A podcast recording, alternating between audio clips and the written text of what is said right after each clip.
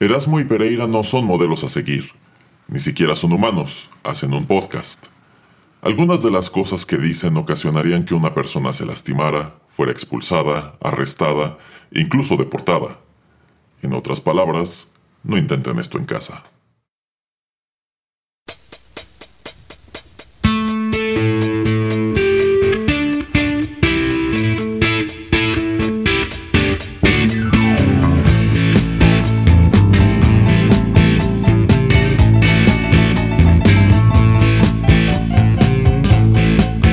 Amigos, ¿qué tal? Qué gusto saludarlos una vez más a través de los micrófonos de Rotterdam Press y darles la bienvenida a la emisión número 53 de Arena, el lado más intenso de la música.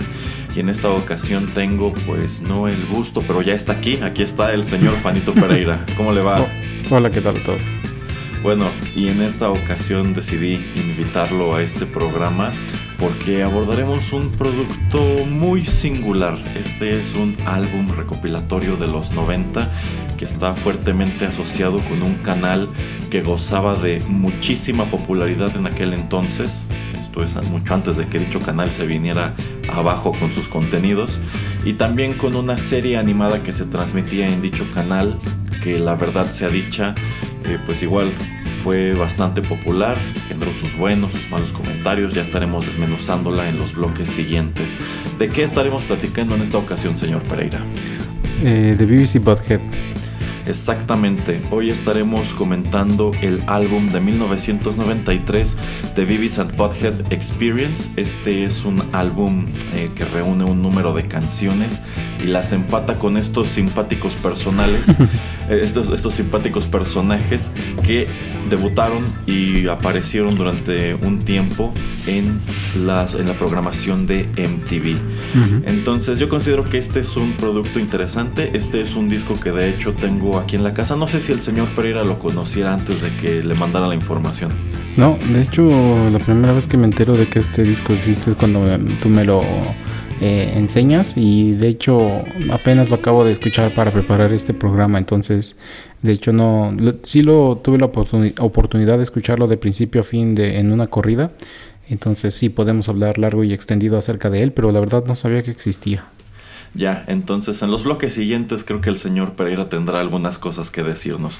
Por ahora, demos fin a esta introducción y vayamos con música.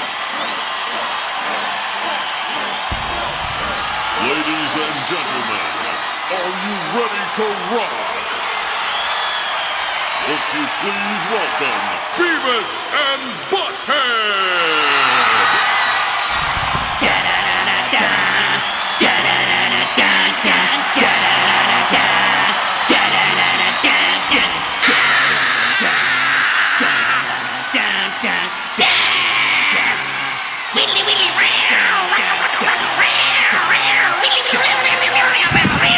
Beavis. That's not how it goes. Uh.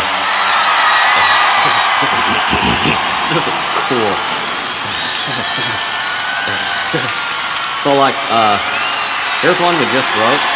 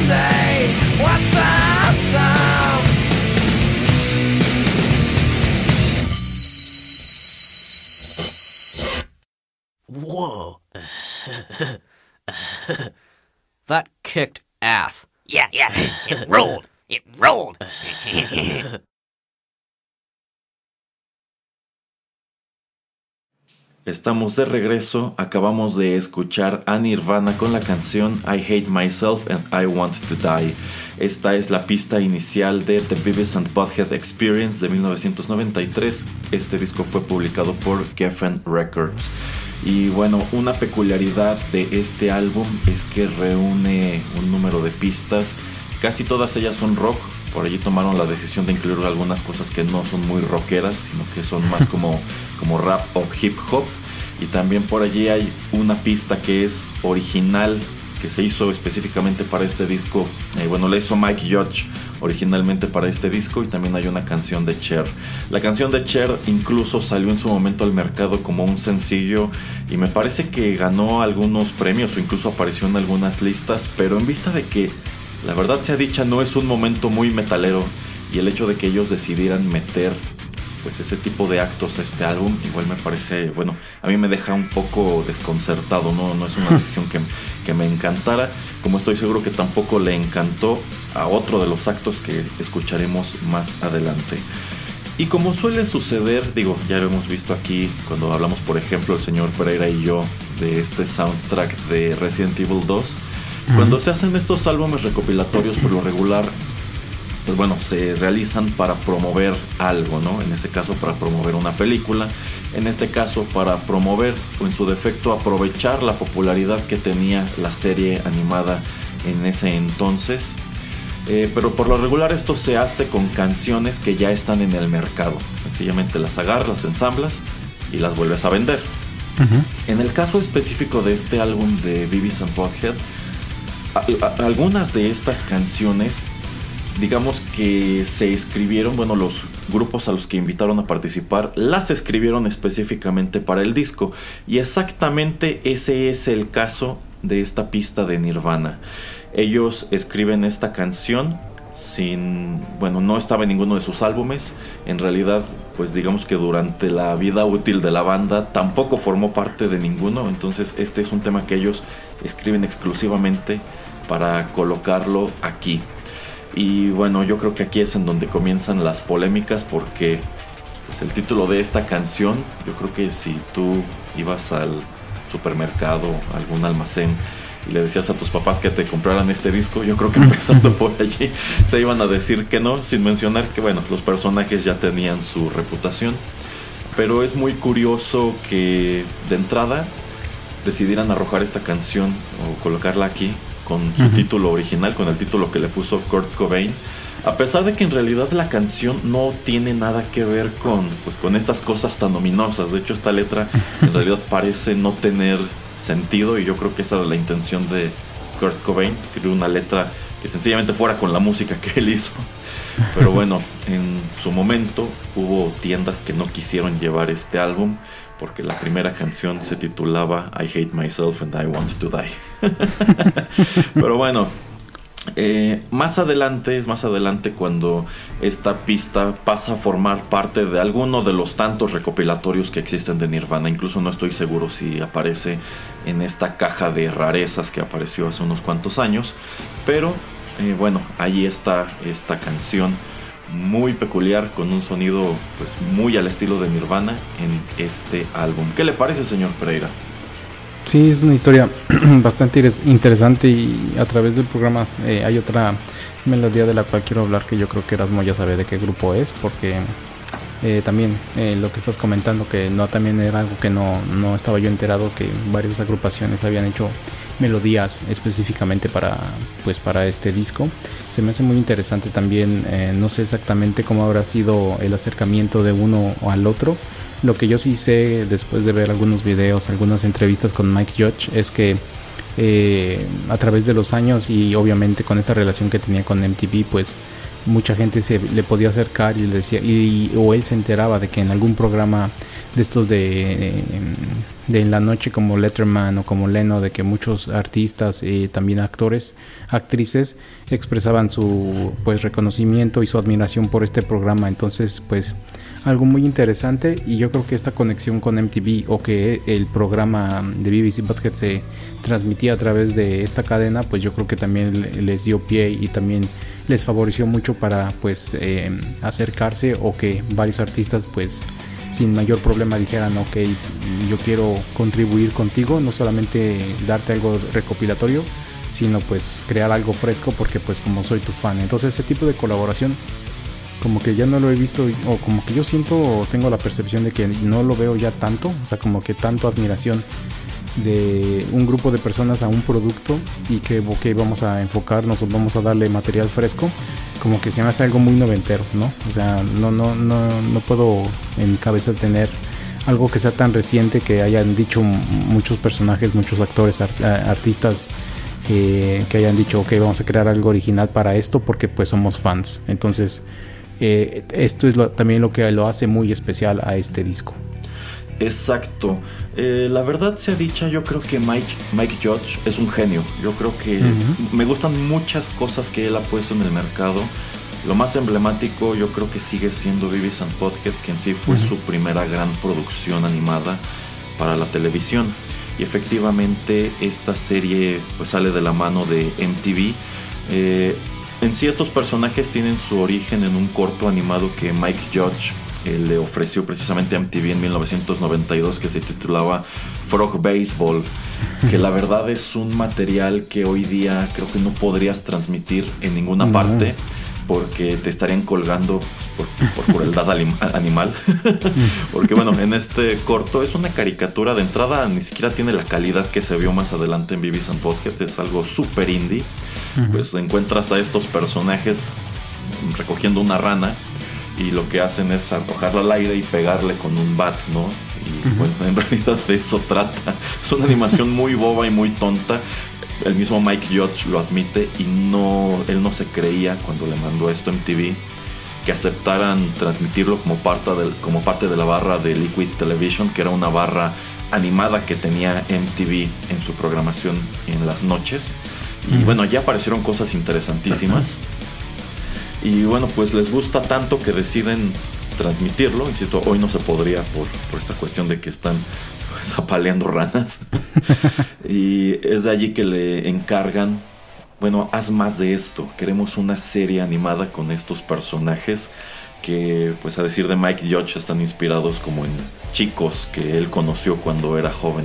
Mike Judge es eh, de Texas y bueno, pues estas caricaturas están ambientadas allí o tienen un feeling muy tejano. Algunos de los personajes tienen acentos marcadamente tejanos. Y pues él sencillamente creó a estos dos personajes, BBC Bothead, que son como dos, pues dos slackers, dos perdedores, dos holgazanes, dos muchachos que no tienen rumbo en la vida y no son muy brillantes y vete a saber qué, qué ocurra con ellos en el, en el futuro. y en, pues sucedió que en MTV dijeron a esto le vemos potencial y queremos que hagas una serie que se esté transmitiendo semanalmente en esta barra de Liquid Television. Y pues Mike Judge como, como artista, él como que al mismo tiempo se sintió muy emocionado y también muy asustado. ¿Por qué? emocionado pues porque imagínate ir, estar joven, hacer este corto animado, mandarlo a un canal que era súper popular en aquel entonces como MTV y que nada más viendo esto digan, órale, y quiero, queremos que trabajes para nosotros. Y muy asustado porque le dijeron que tenía que crear una, una primera temporada de 65 episodios. Y él dijo, caray, pues la verdad es que no siento que estos personajes den para tanto. a fin de cuentas esto era como algo muy sencillo que hice en mis tiempos libres. Entonces no sé cómo voy a lograr llenar 61 pequeños episodios con estos personajes, ¿no? y bueno, eh, eh, eh, una anécdota que él mismo cuenta es que esta serie iba, bueno, se estrenó el 8 de marzo de 1993 y le habían puesto una especie de deadline de que para la fecha de estreno él tenía que tener terminados mínimo 22 episodios para en adelante irlos dosificando. ¿Y sabe cuántos tenía listos la fecha del estreno, señor Pereira? ¿Como 30? Dos. ¿Dos? ¿Uno, dos? Uno, dos. el que se transmitió y el que vendría la semana siguiente. Y bueno, si ustedes buscan cómo se veía y Butthead originalmente en esos primeros dos episodios, la verdad es que la calidad está horrible y el mismo Mike Judge lo admite. O sea, dejaron todo al último momento. Eh, tenían solo dos episodios, estaban muy mal dibujados, muy mal animados, el color estaba por todas partes. Entonces para él fue una sorpresa que después de que se transmitiera el primero, pues no se echara para atrás MTV y dijera, ¿sabes qué? Siempre no. Ujú. Y este, bueno, a partir del tercero, porque ya eh, cuando sale esto al aire y prueba a ser bastante popular, ya deciden echarle más ganas y pues resulta que de allí se fueron de corrido y pues hicieron muchos más de 65 episodios y esto se convirtió como en el emblema de la animación de MTV y probó ser tan popular y tan influyente que bueno, ahí lo tienen. El mismo año que se estrena en la televisión, tiene su propio álbum promocional con canciones originales, que yo creo que ese es un privilegio eh, de- con el cual no contaron otras animaciones que se transmitían en MTV y en definitiva muy pocas animaciones de los años 90. ¿Cómo ves, señor Pereira? Sí, sí es una historia bastante interesante y como algo pues tan pequeño pero pues súper original para ese entonces pues crea un boom eh, pues o- y un impacto tan grande en tan corto tiempo. Y bueno pues también con ba- bastante suerte no porque yo creo que los ejecutivos y también toda la gente que trabajaba en los puestos pues eh, de más poder de más influencia en MTV pues apostaron por él. Que no sé si en este entonces, eh, ahora como ya vemos eh, todos los servicios de streaming que eh, aprueban y cancelan eh, temporadas y nuevos, nuevas series a diestra y siniestra, no, no, no creo que eh, pudiera haber sobrevivido en este entonces, pero pues qué bueno que la gente que vio estos episodios y que también ya pues había visto antes este Baseball Frog y tal vez ya había platicado con Mike Judge antes, pues le vio potencial y creyó en él que, que, pues terminó pagando, ¿no? Sí, sí, y bueno, este era un show pues relativamente barato de producir. Eh, le ocurre algo muy parecido a Los Simpson. Eh, comienza como algo muy indie, como algo muy pequeño.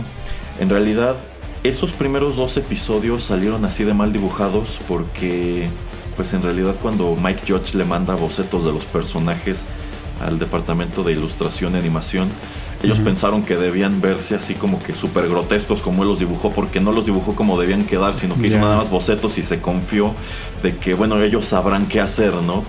que es exactamente lo que le pasó en su momento a Matt Groening cuando se empezaron a transmitir Los Simpson en el show de Tracy Ullman. De que, bueno, el dibujo de Los Simpson en, en esos prim- en esas primeras apariciones en la televisión es horrible.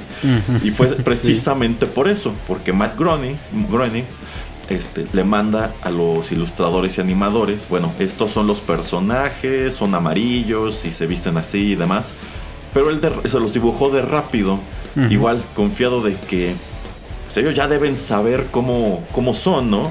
Entonces, como que ellos dijeron, ah, pues los dibujó así, así, así me imagino que los quiere, ¿no? Y por eso se veían horribles.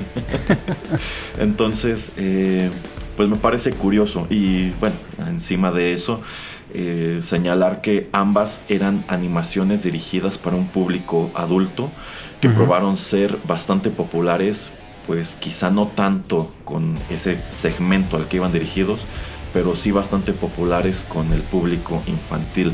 Cuando usted era niño, señor Pereira, ¿usted llegó a ver esas corridas originales de BBC Bothead en MTV? Sí, sí, de hecho, eh, no sé qué tan, bueno, es que la verdad no me acuerdo en México qué tan eh, desfasado hayan llegado los episodios, me imagino que tal vez un año. Eh, y de hecho ni me acuerdo exactamente a qué horas lo pasaban. Yo sí me acuerdo que los pasaban ya en las, en las noches. Eh, creo que los estrenos sí eran yo creo que como a las 11 o eso, entonces esos Eran a las que me- 11, exacto. me los, pero yo creo que esos me los perdía porque yo me acuerdo que eh, hubo un tiempo en que tal vez los pasaran, los pasaban antes porque hasta me acuerdo que mi señora madre pues entraba al cuarto y veía estos dos locos y le causaba como risa y pues, yo creo que extrañamiento ver a este tipo de caricaturas eh, con esas risas tan bobas y tan tontas que pues estaba solamente sentados en su en su sofá viendo videos y diciendo tonterías y así como que pues yo creo que muy extraño, pero eso me acuerdo mucho, ¿no? Como que mi mamá viendo viéndome a mí viendo a estos personajes viendo videos, entonces yo creo que también es como que demasiado Inception. yo qué sé, demasiadas dimensiones de perspectivas, yo qué sé. Eh, pero en los que eran los más en la noche, según yo, pues no, o sea, todavía estaba yo bastante niño y no me quedaba despierto tan tarde y no era yo súper fan, entonces si me los encontraba los veía. Y una cosa que también pues yo me percaté y que me acuerdo todavía es que pues la mayoría de las canciones, la mayoría de la música que ellos ponían en su programa pues em, casi eran muy nula la, música que eh, era promovida de, de, ese programa aquí en México en el canal de MTV, o sea, porque era más música metalera, más música rock un poco más pesado. Entonces, pues yo ni idea de quién eran los grupos ni, ni la música que yo estaba escuchando. Entonces eso también lo hacía un poco interesante porque pues no era lo, lo de siempre, ¿no? No era el rock pop ya eh, pues así tipo Bon Jovi por ejemplo o algún este grupo o artista popero del, del momento era algo súper diferente que pues también lo, lo, hacía algo especial pero me acuerdo que en ese entonces así como me, me, parecía muy muy extraño el programa pero de todas maneras de todas maneras lo veía y, y me gustaba entonces pues cuando estaba en la tele lo veía eh, y a veces yo sin, sin, saber pues le ponía al canal eh, estaban dando un video y no me daba ni yo ni cuenta de que era el programa de Vivis Butthead hasta en cierto punto cuando empiezan ellos a hacer comentarios, ¿no? Entonces, pues sí, era un, un, programa muy interesante y no sé si Erasmo lo veía en ese entonces o si se acuerda eh, algo de, de, la primera corrida o de, de los noventas cuando estaba en MTV. Eh, aquí debo confesar que en lo que fueron los 90, creo que yo jamás vi como tal la BBC Bothead. ¿Cómo cree? Eh, sí, lo que sucede es que en mi casa no tuvimos televisión por cable uh, hasta okay. después del 2000. Entonces, pues yo, digamos que todas estas cosas que aparecían en MTV y demás, pues sabía de ellas por conversaciones que yo escuchaba en la escuela yeah. o en su defecto a través de revistas porque BBC Bothead también tuvieron su serie de cómics que aquí tengo algunos números en la casa y la verdad no me gustan mucho siento que no es el mismo humor y siento que son personajes que en realidad no daban como tal para los cómics porque el humor de Mike Judge es algo muy específico que yo siento uh -huh. que funciona de maravilla en la televisión pero una vez que lo trasladas a otra parte quizá no tanto entonces, mi primer acercamiento como tal a estos personajes fue a través de una recopilación de tres DVDs que bueno, incluye un montón de episodios que en sí se llama uh -huh. The Mike Judge Selection, que digamos que es lo que a él más le gusta y la verdad uh -huh. está, está padrísimo. O sea, yo siento que es una muy buena recopilación de lo mejor de BBC Bothead. Pero por ejemplo, sí sabía que era un producto muy re relacionado con la música rock. Porque bueno, para quien nunca lo haya visto, eh, esta no era, digamos, tu típica caricatura de 20-25 minutos que sigue una sola temática a lo largo del episodio, sino que cada aparición de BBC Bothead era un pequeño corto, era una aventura uh -huh. que podía tomar a lo mejor unos 5 minutos, uh -huh. y por lo regular, entre uno y otro se metían videos musicales. Y pues como para como en MTV les gustó mucho la dinámica que llevaban estos dos personajes, le dijeron a Mike Judge, es que, que no, no, solamente queremos meter el video, queremos que BBC Bothead, así como solían sentarse en su sillón viejo y feo delante de la televisión, pues se, se, pongan a comentar lo que están viendo.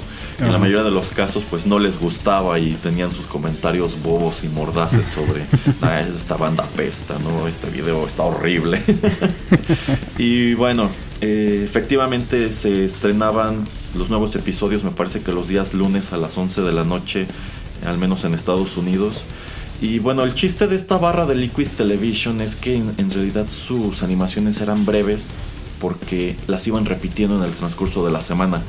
A lo mejor al día siguiente lo programaban a mediodía entre este video y este video.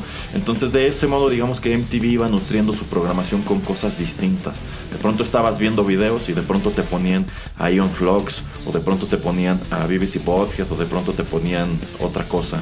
Entonces estaba padre e interesante la manera en que los utilizaban. Y bueno, también eh, otro detalle que me parece curioso de los personajes, lo voy a dejar para el bloque siguiente, eh, porque creo que igual nos vamos a a explayar allí. Entonces, ¿qué le parece, señor Pereira, si vamos con más música? Perfecto.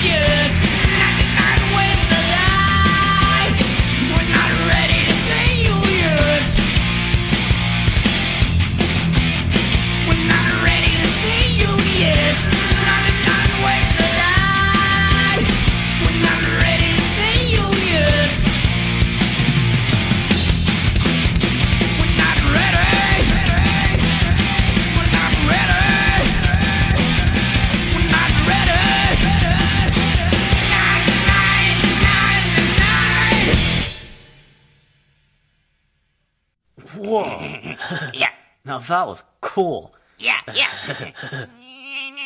99 ways to die. yeah.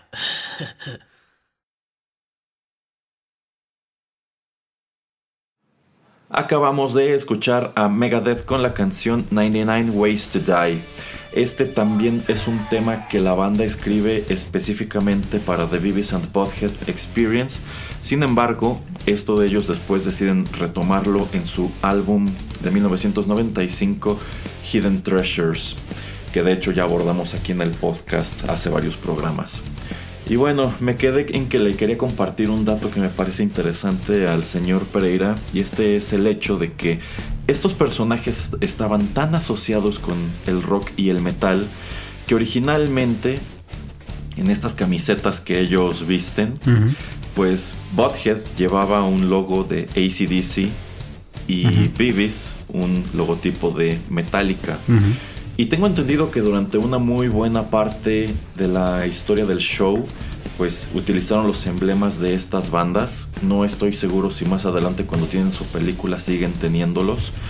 Pero bueno, de entrada esta era una tremenda promoción a esos dos conjuntos en específico. No sé si esto es algo que MTV negoció con ellos, no sé si sencillamente fue porque eran bandas que le gustaban a Mike Judge, que en sí yo tengo entendido que muchas de las bandas a las cuales, bueno, de quienes comentaron videos en el programa, en realidad él ni las conocía y ni le gustaban, pero después ellos quisieron conocerlo porque eran fans de, de BBC Vodka. Este, hubo algunos, algunas bandas que de hecho sí se tomaron muy personal esos malos comentarios y hubo quienes sí lo tomaron con humor. Por allí hay igual un número de videos que sí les gustaron a los personajes. Este, pero más adelante, quizá porque, sobre todo porque Metallica eh, se creó esta fama de que era una banda muy codiciosa. eh, deciden quitar ambos logos de las camisetas de los personajes y Bothead se queda con una leyenda bien genérica que dice Skull y en la camiseta de Vivis por lo regular dice Death Rock.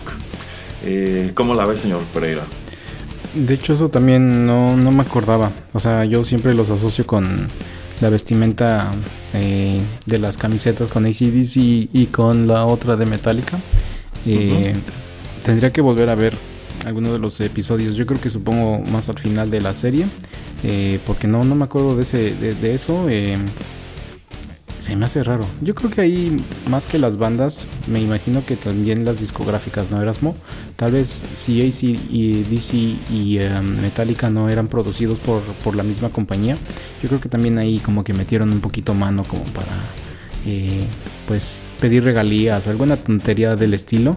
eh, y yo creo que por eso fue que, sucedió, pero pues que yo me acuerdo, casi nunca hacen referencia de estas bandas y tampoco es que vayan a un concierto o que eh, sean un punto principal o un punto mayor acerca de la vida o acerca de la caricatura, de la animación o de un episodio.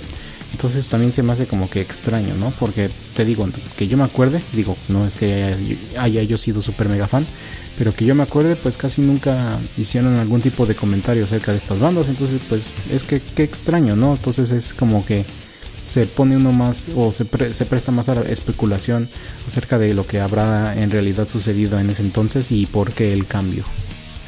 Sí, de hecho, pues en el caso de este álbum, ni Metallica ni ACDC forman parte, bueno, sí, form- forman parte de esta lista.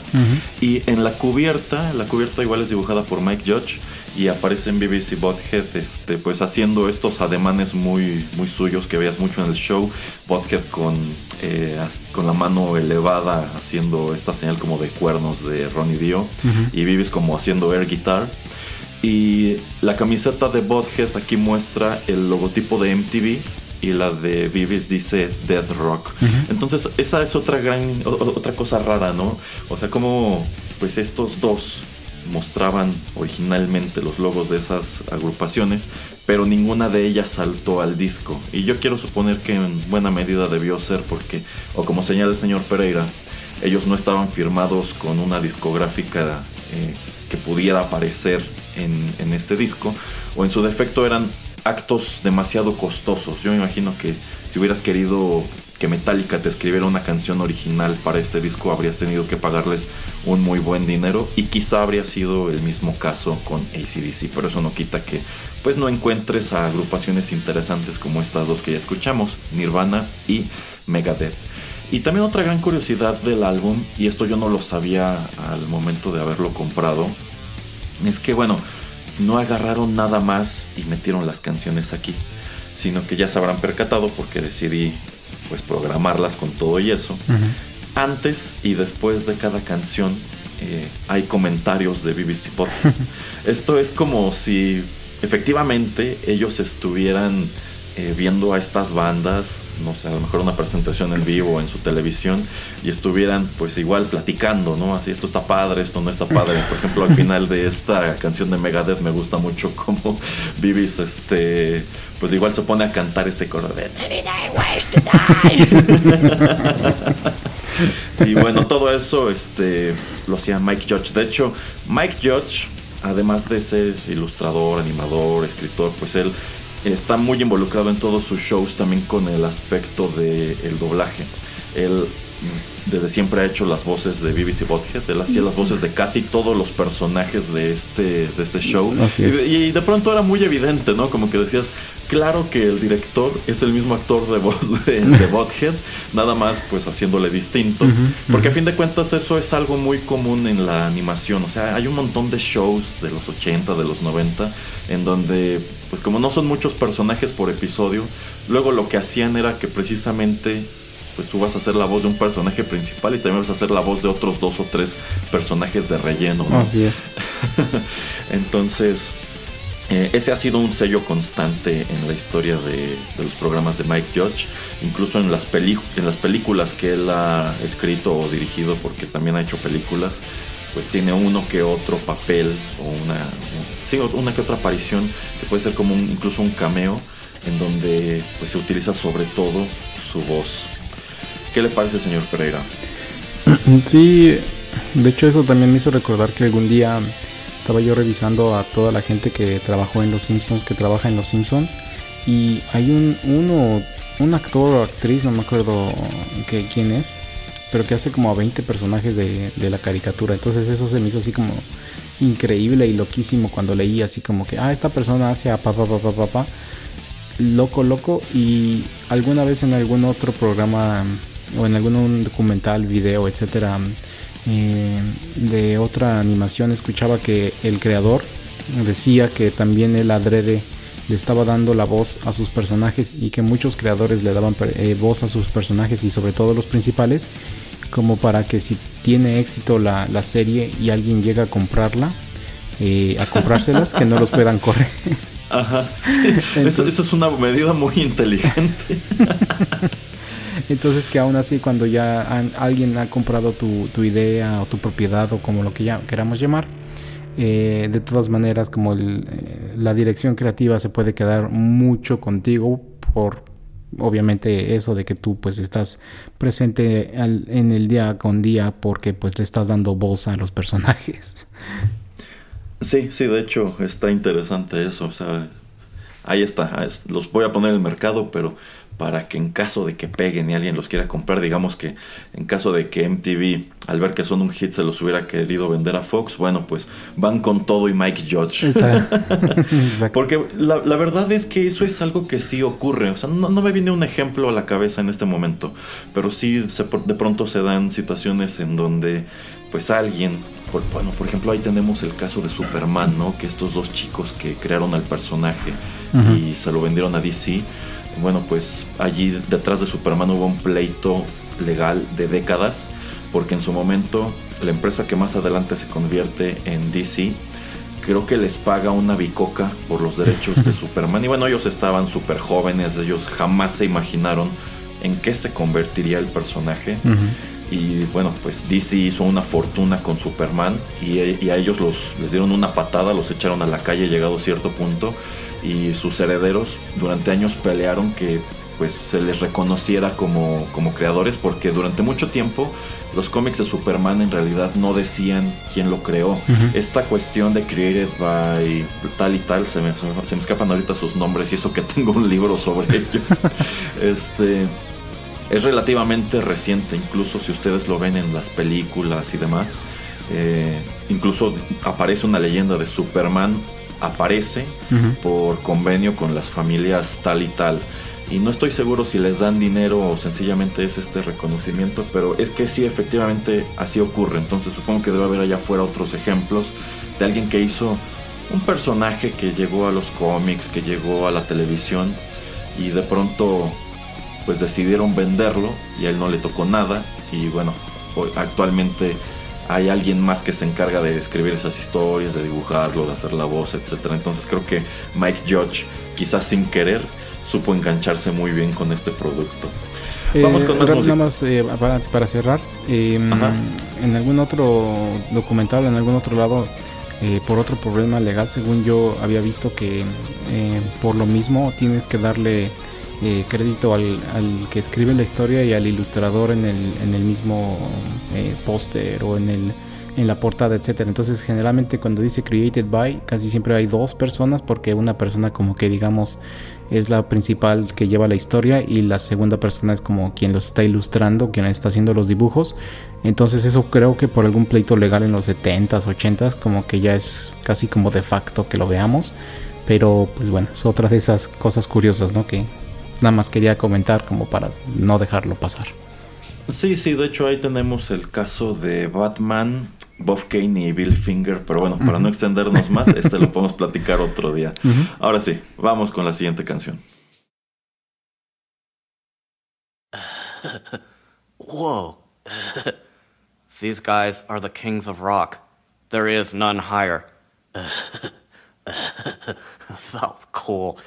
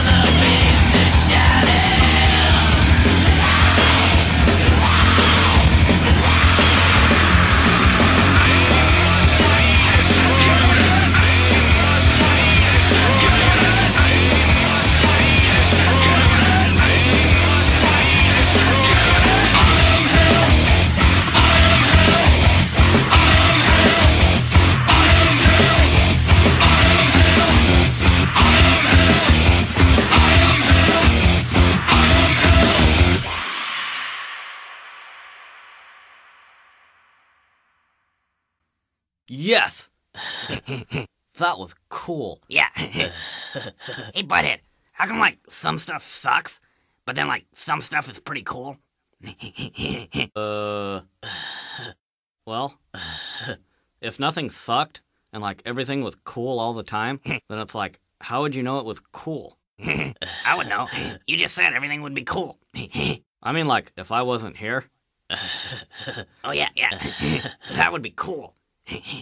No butt munch. I mean, like, let's say someone came up and just hit you upside the head. Yeah. Well, that would be cool. No, wouldn't. That would suck. Yeah. Ah! Cut it out, butthole. that was cool. No, wasn't. That sucked. Yeah, but like, you know, after it's over, doesn't it like feel pretty cool? Oh, yeah, yeah, yeah. See, it's like you need stuff that sucks to have stuff that's cool. Oh, yeah, yeah. Yeah. Do that again. okay, do it again. cool. Do it again. cool.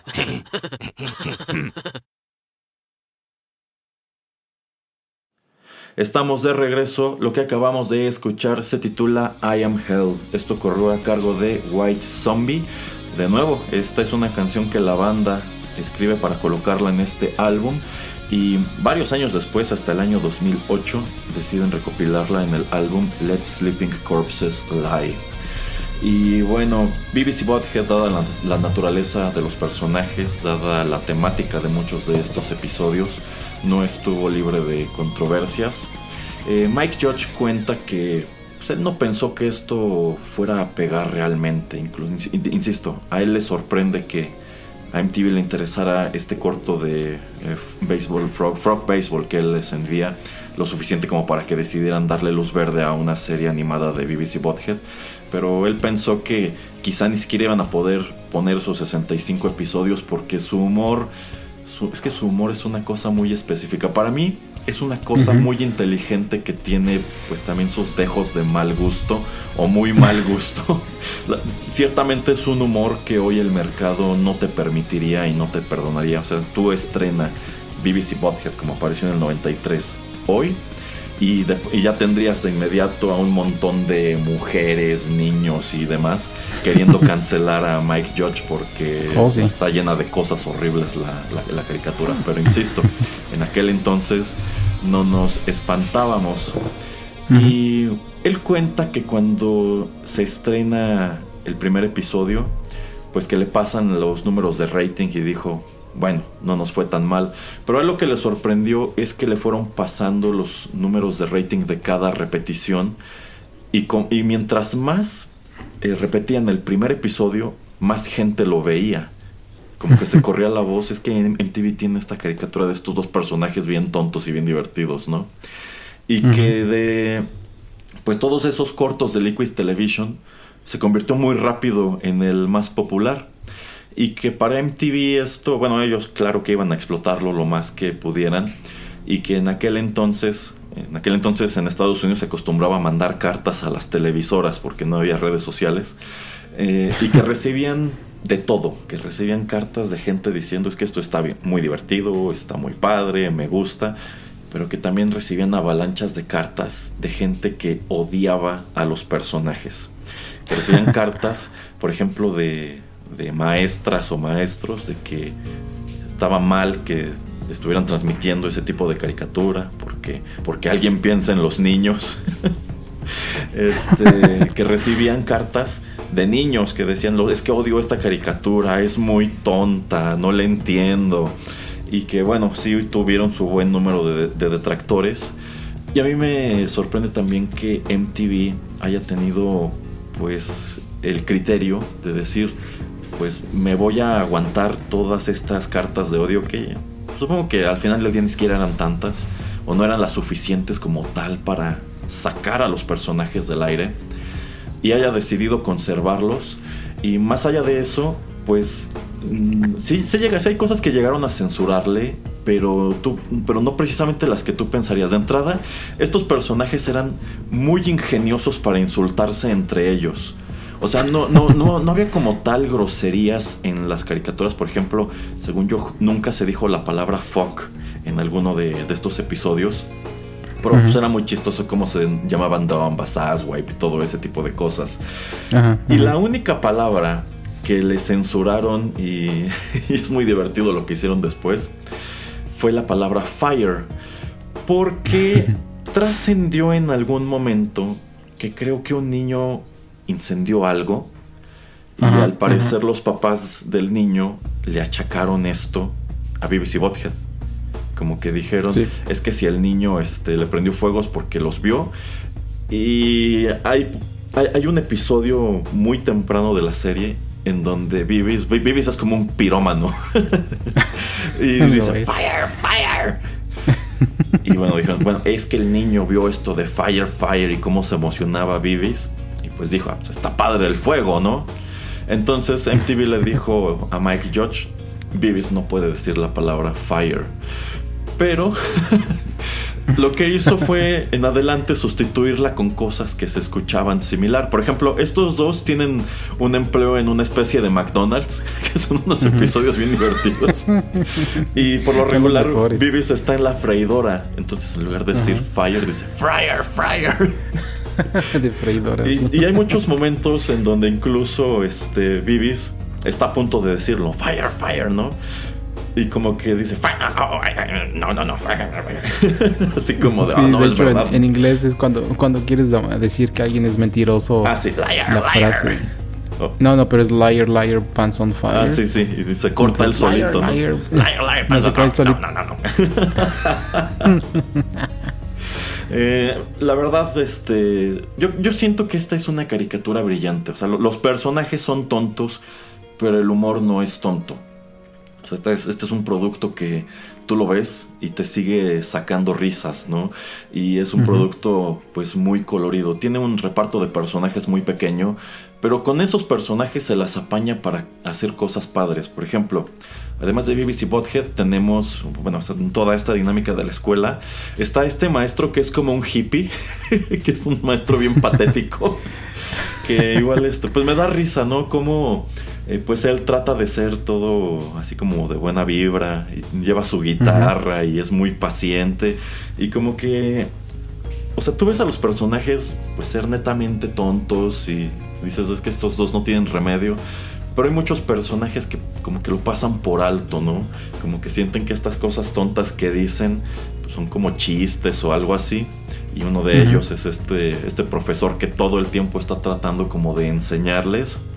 Está el, el director, que el director, este, a decir de Mike Judge, está inspirado en un director de, de alguna de las escuelas a las que él asistió y dice que, que era así, idéntico, que era un señor calvo, gordo y que todo el tiempo estaba temblando porque al parecer era alcohólico. Y este, bueno, el director yo, yo, yo cuando, cuando veía, las primeras veces, que vi al director, dije, es que este señor seguro es como una especie de asesino en serie y esta es su, su cara normal. Porque tú, tú lo veías y, y sentías que en cualquier momento iba a explotar, ¿no? Siempre estaba de mala, siempre estaba temblando y siempre le, le temblaba la voz.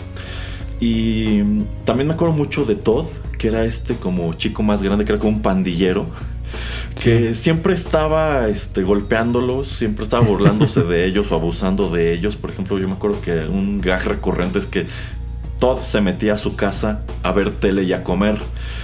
Ujú. Y BBC Podhead, que eran unos perdedores, es- eh, idolatraban a Todd. Como que lo ven, ah, sí, es un tipo cool, ¿no? Y algún día espero ser como Todd.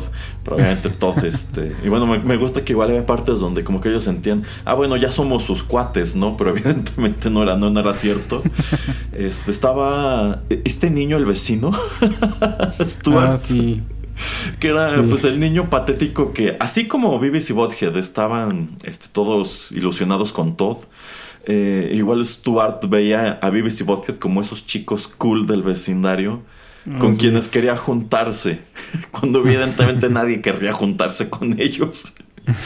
Este, pero pues sin lugar a dudas uno de los personajes más influyentes de la serie fue Daria. Daria que tiempo después tuvo su propia serie con un formato totalmente distinto en, MTV. Y bueno, una suerte de efecto Mandela o dato erróneo que ha persistido en la cultura pop es que Mike Judge también hizo la caricatura de Daria, pero la verdad es que no.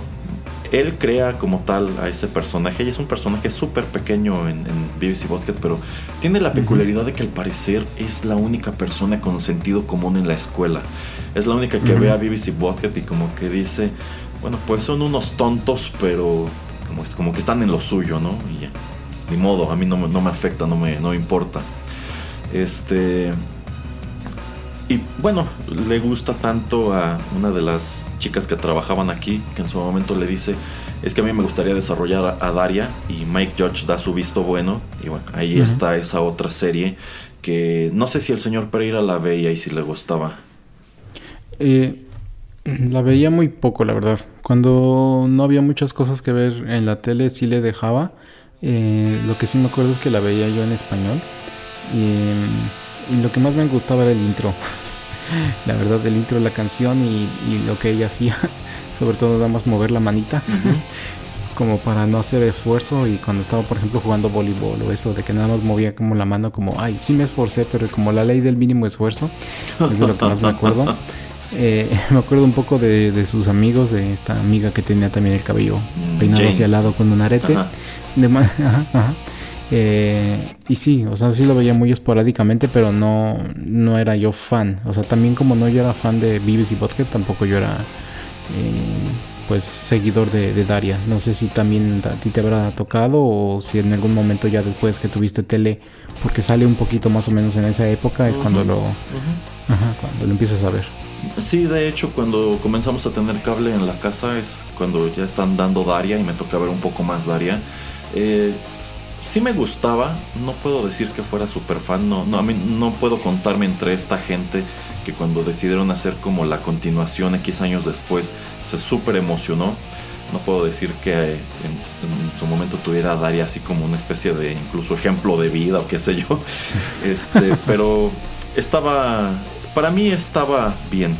Insisto, es una cosa muy diferente de BBC Bothead y se nota. O sea, ahí es en donde te das cuenta que en realidad Mike Judge no estaba involucrado para nada. Esa era una serie más en forma, muy al contrario de BBC Bothead. Es que BBC Bothead no tenía como tal una, ni siquiera tenía una continuidad.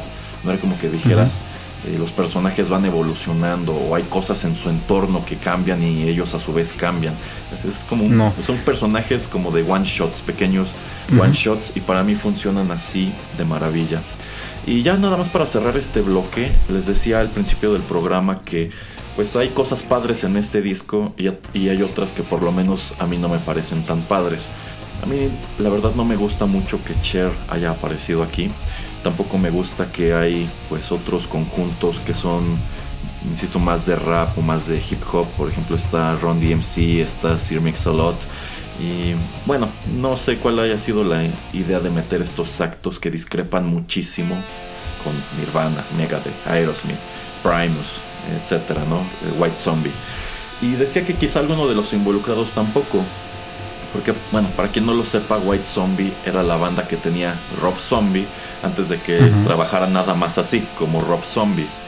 Y tengo entendido que el señor no es muy fan, sino es que nada fan de la música rap y del hip hop.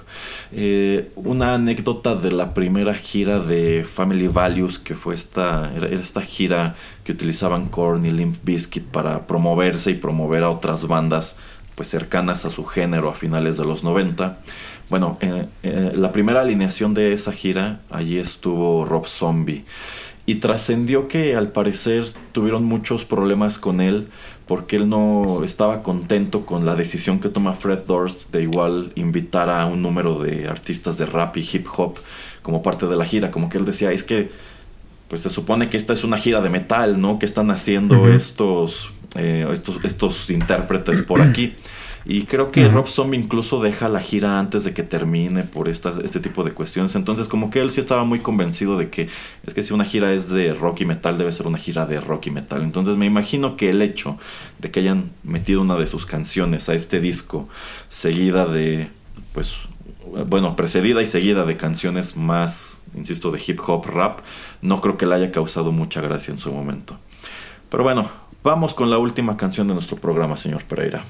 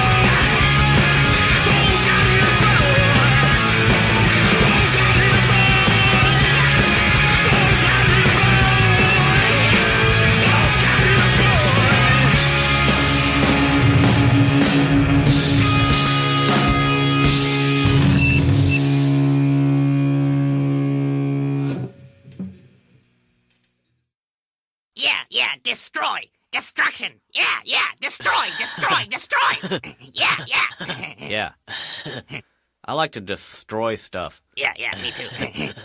I don't like thirts very much, though. He didn't say certs. He said search. Thirts with Retson. Two mints in one. Searching sucks. yeah, yeah, But then, you know, like breaking stuff is cool. yeah, yeah, yeah.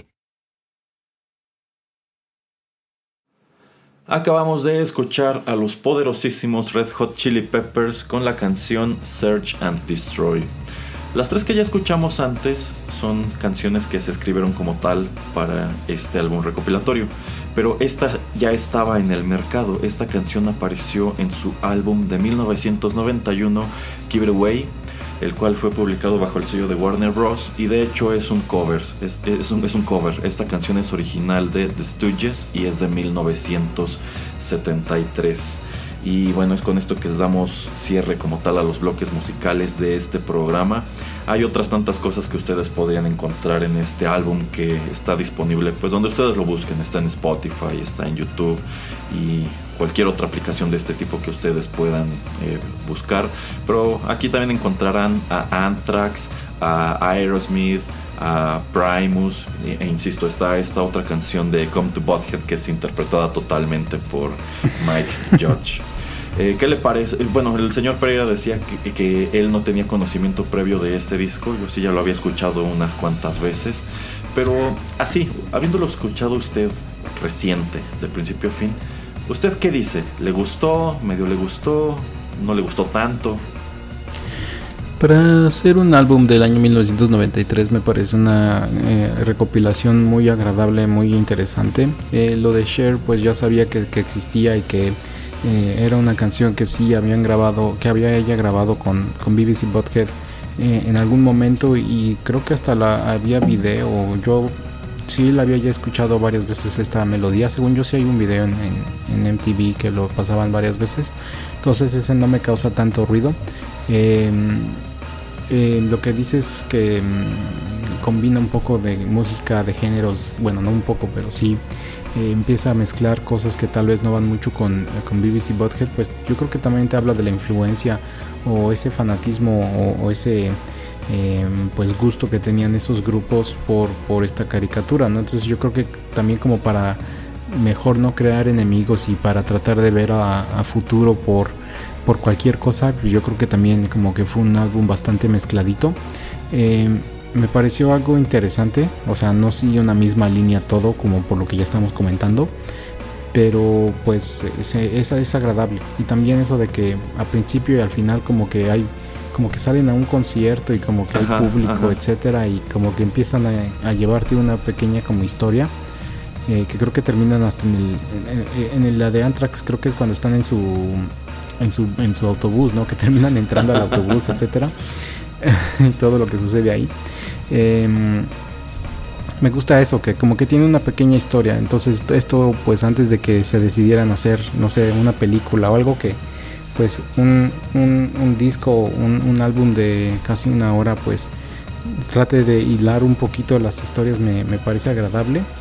Eh, y bueno, como lo que quería comentar desde el primer bloque, que también estaba yo poniéndome a leer acerca de la melodía de Aerosmith de Deuces Are Wild, que pues esta canción, según yo, iba a ser incluida en su disco Pump, que creo que es para el año 88, 89, algo así. Eh, no, no la ponen en ese álbum, sale en este y creo que la usan como para promover de hecho este álbum. Llega a, pues a importantes lugares eh, en, la, en los billboards.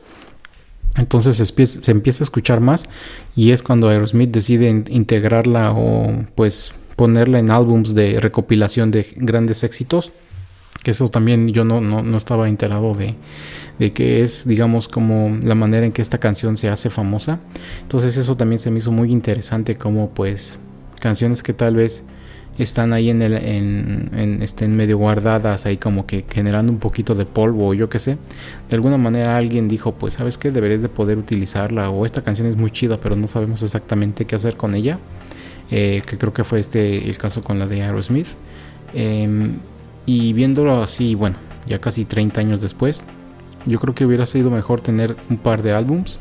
Uno dedicado totalmente a hip hop rap y otro dedicado a em, rock y un poco rock pesado porque pues también en algunos de esos documentales vemos como por ejemplo Snoop Dogg es súper fan de, de BBC Butthead y bueno pues el hip hop también como que tenía ahí un gran un pequeño bueno eh, un, un gran seguimiento en ese entonces todavía a principios de los 90 aun cuando grupos como pues Nirvana estaban empujando muy muy fuerte como para cambiar el esquema, el escenario, la manera en que se escuchaba y se hacía música. Entonces, pues yo creo que hubiera sido algo más eh, inteligente y hasta mm, de, el punto de vista de mercadotecnia, yo creo que hubieran generado más, más, más este, fans y más ventas si hubieran puesto tal vez, si no un disco doble, si un, eh, venderlos por separado. Y, y entonces es como una estrategia que yo, pues yo creo que eh, se pierde. Pero también, pues como ya comentaba yo antes, cuando habíamos escuchado hablar acerca de un producto que, que, se genera porque pues hay una caricatura, ¿no? Entonces como que BBC Podcast la caricatura era un producto, era algo muy eh, especial, muy icónico y pues yo creo que es muy difícil de que se pueda repetir porque pues todos van a decir que estás copiándolos. Eh, entonces yo creo que les llegó el éxito muy rápido y si hubieran sacado yo creo después un disco 3, 4 años después de cuando empieza em, la serie, eh, pues, de todas maneras yo creo que hubiera tenido mucho más éxito. Entonces el timing fue súper rápido, como que Mike George dijo, bueno, mejor me subo al tren luego luego porque igual y me cancelan el próximo año por cualquier cosa o por cualquier sandez que diga. Eh, pero pues yo lo recomiendo mucho. Si no lo han escuchado, es, es chido escucharlo de principio a fin. Digo, no se pierde nada si no lo escuchan todo de corrido, pero pues si tienen una hora de, para dedicarle solamente a escuchar algo, pues es, es algo, una experiencia agradable a mi parecer. No sé, Erasmo, que le haya parecido pues en su totalidad. Digo, aparte, aparte de lo de, aparte de lo de Cher. bueno, ya vemos que al señor Pereira le gustó la experiencia de BBC Podcast. eh, yo, yo, coincido en cuanto que quizá habría sido mejor, quizá no dos discos, pero que esto hubiera sido un álbum doble. Uno de rock y metal y otro pues ya más de hip hop si quieres meter eso, aunque la verdad yo nunca asocié a los personajes con ese género. Digo, teniendo sus camisetas de ACDC y de Metallica, yo no pensaría que estos dos escuchen rap y digan, ah, sí, igual me gustan. Incluso creo que tendrían una actitud más como la de Rob Zombie, de, que son dos cosas que sencillamente no funcionan juntas, no se mezclan. Aunque, bueno, los chicos de Anthrax estarían muy en desacuerdo porque son considerados uno de los grandes cuatro de la música thrash pero se incorporan letras muy de rap en sus canciones y yo creo que a nadie le causa ruido realmente. Eh, yo creo que también está, está padre el disco, es un producto muy peculiar precisamente por eso. Es un disco que surge a raíz de una caricatura que comienza a hacerse famosa muy rápido. Entonces aquí, más que el disco venga a promover a la caricatura, digamos que la caricatura promovió la venta de este disco, en donde tú encontraste estos intérpretes. A lo mejor en 1993 tú eras súper fan de Nirvana, pero no conocías a los otros. Y decías, Ah, bueno, Megadeth igual me gustó, Aerosmith igual me, gustó, Primus igual me gustó. Pues sencillamente no me gustó nada más y confirmo que a lo mejor no soy tan fan de este género. Me gusta Nirvana, pero no quiero profundizar más, exacto.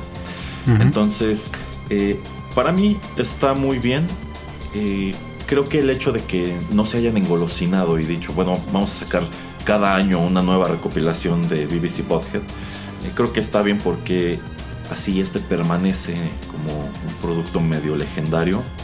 Eh, los personajes siguieron siendo bastante populares en el transcurso de los 90. En 1996 tuvieron su propia película que es Vivis and Podhead Do America.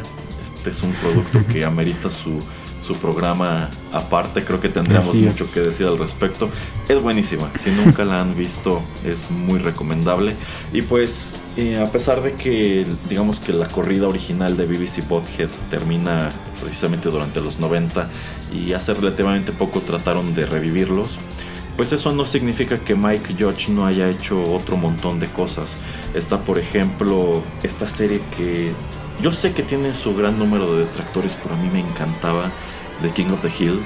Porque, insisto, a, mí, me encanta el humor de Mike Judge. A mí me gusta que este señor no tiene miedo de ser políticamente incorrecto.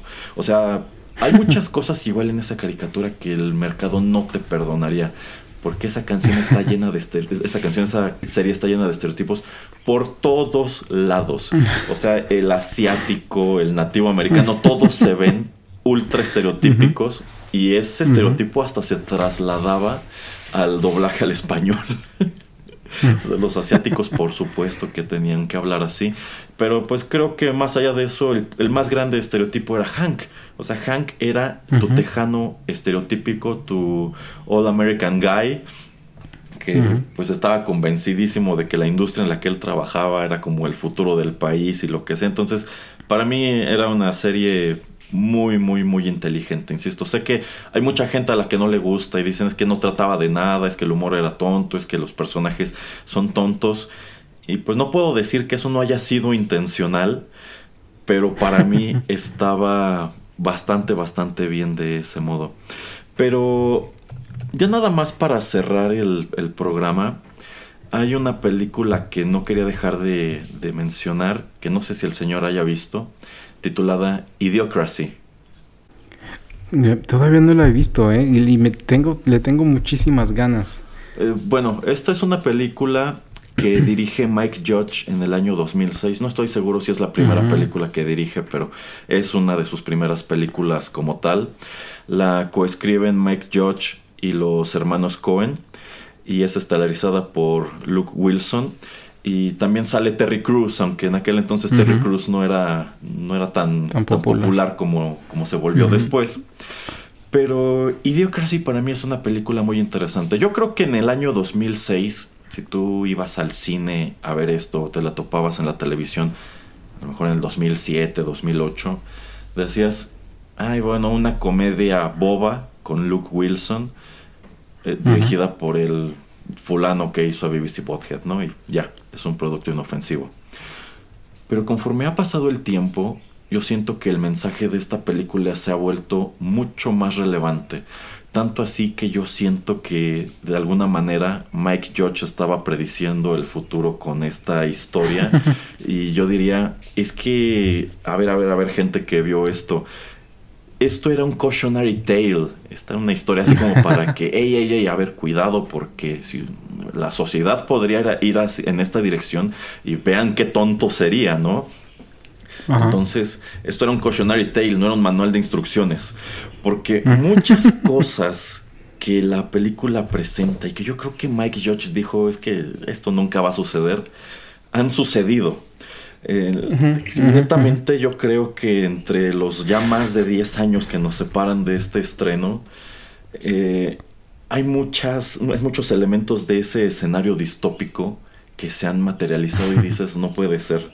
La- nos estamos convi- convirtiendo efectivamente en la idiocracia, en esta realidad espantosa que él se imaginó para la película.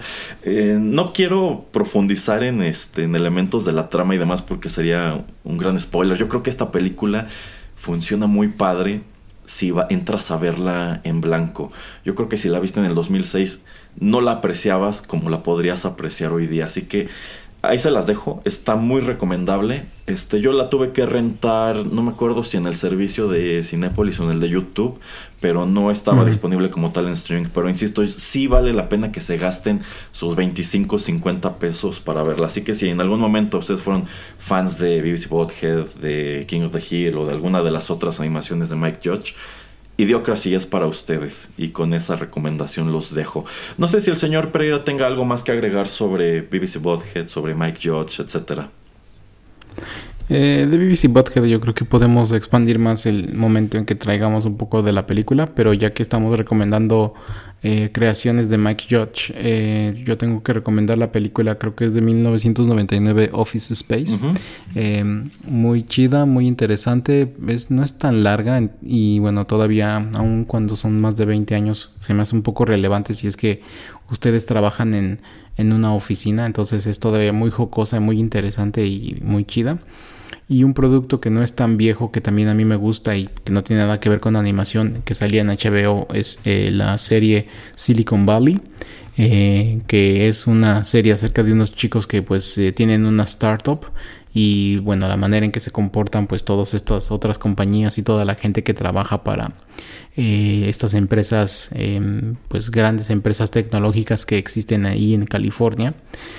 Muy, muy chido, la verdad a mí me encantó esa serie. Em, hasta el final, de hecho, todavía me, me gustó cómo termina la serie. Creo que son cinco temporadas. eh, HBO, si de alguna manera pueden verlas, eh, se las recomiendo mucho. También es un producto muy, muy chido. Muy bien, pues con esas recomendaciones estamos llegando al final de nuestra emisión número 53.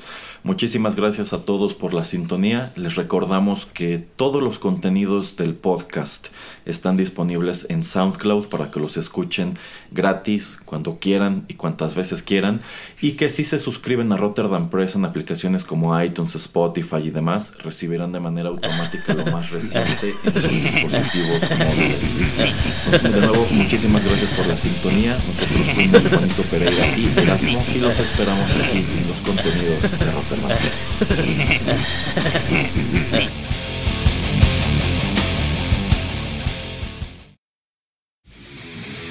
esto fue Arena. Te esperamos en una emisión más, aquí, en Rotterdam Press.